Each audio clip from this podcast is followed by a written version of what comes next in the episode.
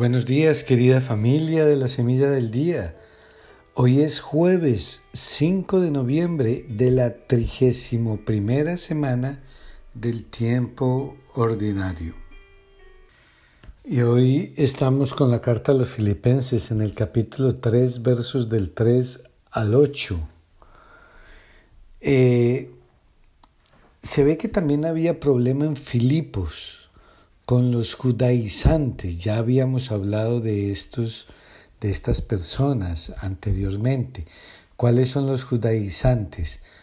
Los que vienen del pueblo de Israel se convierten al cristianismo, pero siguen aferrados a la necesidad de seguir la ley de Moisés, además del Evangelio. El problema es que también le quieren imponer lo mismo a los gentiles, a los paganos que llegan al, al cristianismo, que debían buscar la circuncisión, volverse judíos, para desde allí llegar al cristianismo. Al final ya hemos visto que se decide que no, que es una religión con su, el cristianismo es una religión con su propia identidad. Y Pablo se pone a sí mismo como ejemplo de una persona que antes pensaba como ellos, como los judaizantes, pero que ha cambiado. Y él, si él predica la liberación de la ley antigua, no es porque, porque no se sienta o no sea judío. De hecho, Pablo está muy orgulloso de pertenecer al pueblo de Israel de haber sido circuncidado a los ocho días de nacer, como los buenos judíos, de pertenecer a la tribu de Benjamín, de ser, mejor dicho, hebreo por los cuatro costados, y en concreto de ser fariseo. Pablo pertenecía al grupo de los fariseos. Y como buen fariseo, él era irreprochable en el cumplimiento de la ley. Y después sabemos que él fue, pero totalmente intransigente en la persecución de los cristianos. Ahora, pues nos podríamos preguntar, bueno, y si Pablo está tan orgulloso de sus raíces judías, eh, ¿por qué ha cambiado ahora? Y lo que sucede fue que algo totalmente decisivo sucedió en su vida. ¿Qué fue lo que sucedió con Pablo? Que se encontró con Cristo Jesús.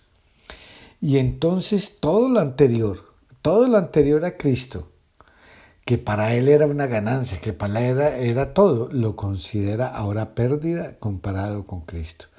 O sea, dejó todo lo demás, toda su vida, todas sus raíces, lo dejó a un lado y lo estimó basura. Así mismo lo dice él, con tal de ganar a Cristo. ¿Por qué? ¿Por qué? Porque Pablo descubre en Cristo el gran tesoro. Así que eh, para Pablo nosotros somos la circuncisión, que es una forma de decir que nosotros los cristianos también vivimos la vocación de Israel, que es adorar a Dios a través del Espíritu. Pero además declaramos a Cristo como el Señor, indicando que nuestra salvación no proviene de nuestros actos, que era el, asunto con los judíos, los rituales y todo eso ya les garantizaba la entrada al cielo. No, lo que nos garantiza a nosotros el, el acceso a la vida eterna, al cielo, es nuestra unión, nuestra relación con Cristo. Siempre volvemos al mismo punto, hermanos. Cristo es el centro y Cristo es el poder salvador. Así que Pablo, si bien se siente orgulloso de ser judío, no se ve fuera de su fe. Entonces, ¿cómo se ve? Se ve como un judío que por fin encontró al Mesías que tanto habían esperado. Por eso, por medio de Cristo y siendo judío, ahora Pablo tiene una identidad común con los gentiles que han aceptado a Cristo. O sea, ya Él no los persigue. Ahora somos de la misma, del mismo pueblo, de la misma raza. Así que todo lo que él era ya ha sido superado por el encuentro con Jesús. Ahora su judaísmo es completo en Jesús. Los rituales que él hacía antes, los rituales de los fariseos, de los cuales vemos tanto a través del año, no tenían el poder para la salvación, para dar salvación.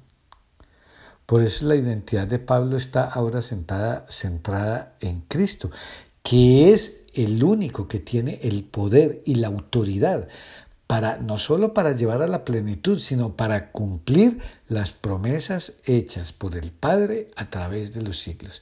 Recordemos, familia, que el Antiguo Testamento es una serie de alianzas que Dios hace a través de, de su pueblo por medio de diferentes personas en las cuales va haciendo unas promesas que todas se cumplen en Cristo. El Antiguo Testamento es la preparación del pueblo de Israel para recibir al Mesías. Lo que sucede es que cuando llegó el Mesías, muchos lo rechazaron, especialmente las autoridades. ¿Por qué? Ah, pues lo de siempre, porque no querían perder el poder que tenían. Así que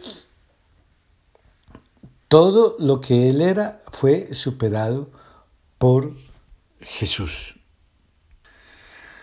Pero todo esto que hablamos está bien, hermanos y hermanas, eso está muy bien, pero bueno, ¿y qué tiene que ver con nosotros? ¿Qué tiene que ver con nuestra vida? Bueno, pues se tendría que notar que somos cristianos, porque nosotros llamándonos cristianos, lo que hemos hecho es una opción por Cristo por los valores de Cristo por encima de todos los otros valores humanos. Así que preguntémonos, ¿puedo decir yo que los criterios de vida con los que antes vivía ahora son basura para mí comparados con Cristo? Ahora que he descubierto a Cristo. Y ese eh, basura eh, es como para expresar eh, a Pablo, que es muy radical. Yo diría que no necesariamente basura, pero ¿son todos esos valores ahora secundarios? ¿Es lo esencial mi relación con Jesús? Esta pregunta es siempre muy importante, porque fácilmente nos podemos ir alejando de Él. Así que abandonar todos los valores que antes eran los esenciales para mi vida. Significa que he descubierto el verdadero tesoro. Si yo no he descubierto el verdadero tesoro, no puedo abandonar el estilo de vida, las ataduras, las posesiones y todas aquellas cosas que no me dejan de ser totalmente discípulo de Jesús. Cuando me entrego a Jesús es porque ya, por fin, he descubierto que Él es el tesoro que había estado buscando durante toda durante toda la vida. Todo lo estimo basura con tal de ganar a Cristo. Todos nosotros tenemos nuestra historia como la tenía Pablo y le damos gracias a Dios por ello, pero damos muchas más gracias porque en el Hijo, el Padre, nos ha dado el camino de la plenitud. Y ahora con Cristo todo lo demás queda en segundo plano. Y en el Evangelio estamos en el capítulo 15 de San Lucas, versos 1 al 10. Este eh, capítulo se, llama, se ha llamado el corazón del Evangelio de San Lucas, también el capítulo de la misericordia. ¿Por qué? Porque nos transmite las parábolas de la misericordia. Y hoy vamos a leer la de la oveja descarriada y la de la moneda perdida. Eh, hay otra que es la del hijo pródigo, que es la quizás la más famosa. No la vamos a leer ahora. ¿Por qué? Porque esa se lee en, en cuaresma. Así que esta ocasión eh, Jesús la tiene ante los fariseos y los letrados, que lo estaban criticando. ¿Por qué?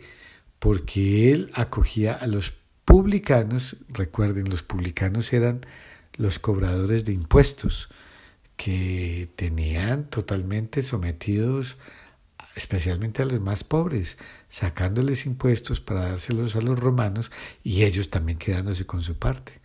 Entonces él acogía a los publicanos, o sea, a esos que el pueblo odiaba, y a los pecadores, y comía con ellos. Por lo tanto, la lección va para estas personas que no tienen misericordia. El hecho de que Jesús comía con ellos no significa que compartía sus valores, significa que estaba allí para que para buscar hacerles ver la verdad. Y hay quien la acepta y quien no. Así que lo contrario de Jesús y de Dios, que sienten alegría cuando la oveja se había descarriado y vuelve al redil, y cuando la moneda se había perdido y ya es recuperada, ¿verdad? Esas son hermosas imágenes del pastor que lleno de alegría se carga sobre los hombros a la oveja perdida y la de la mujer que reúne a las vecinas para, para comunicarles la alegría porque encontró la moneda que había encontrado, que había perdido. Pues así es la alegría de Dios, dice la palabra, por un solo pecador que se convierta, hay fiesta en el cielo. Así que Dios es rico en misericordia y su corazón está lleno de comprensión, de clemencia. Y a pesar de que nosotros a veces nos alejamos de Él, Él busca la manera de encontrarnos. Nunca nos va a obligar, ya lo sabemos, pero siempre busca la manera, la persona, la circunstancia, para que nos demos cuenta que, que estamos alejados. Y estando alejados, perdemos el sentido de la razón de nuestra vida. Así que estas, estas parábolas nos hablan de una misericordia que nos está buscando permanentemente. ¿Por qué? Porque nosotros también tenemos nuestros momentos de alejamiento, de despiste. Y, eh, somos pecadores como todos. Ahora, esta lección se puede aplicar a nosotros, la misericordia de Dios con nosotros, pero también hay que mirarla del otro lado, ¿verdad? Nuestra actitud con los demás cuando ellos fallan. Eh, sería una pena que estuviéramos retratados con los fariseos que critican a, a Jesús por su cercanía a los pecadores y por el perdón que les concede por sus pecados. O recordamos la figura del hermano mayor del hijo pródigo, que no quería participar en la fiesta que el padre organizó por el regreso del hermano pequeño. ¿Cómo está mi corazón ¿Es un corazón chiquitico que no quiere perdonar, que no quiere dar la bienvenida? ¿O es el corazón del buen pastor? Así que estas parábolas, ¿para qué nos la cuenta Jesús? Para que aprendamos a imitarlo a Él, para que imitándolo a Él, imitemos la actitud de Dios, que busca a los que han fallado uno por uno, y, les va haciendo posible el camino de regreso a su casa. Y se alegra cuando uno solo de ellos se convierte. ¿Acogemos nosotros así a aquellos que, que han fallado y se arrepienten? ¿Qué cara les ponemos o les decimos, pues bueno, primero hay que castigarlo antes de darle el perdón, ¿no? o eh, vamos a echarle en cara esto y una otra vez, o les damos ese margen de rehabilitación que Jesús nos ha dado a todos, comenzando por Pedro. Así, querida familia, que si somos tolerantes y sabemos perdonar con elegancia, entonces, entonces nos podemos llamar discípulos de Jesús.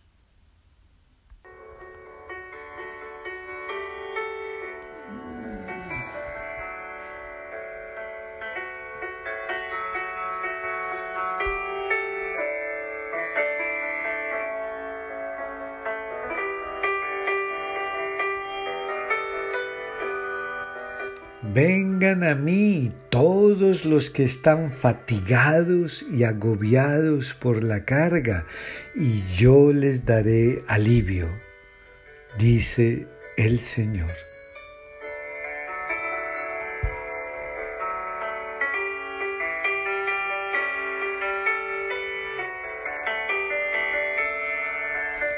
Y que el Dios de amor y misericordia te bendiga en el nombre del Padre del Hijo y del Espíritu Santo. Amén.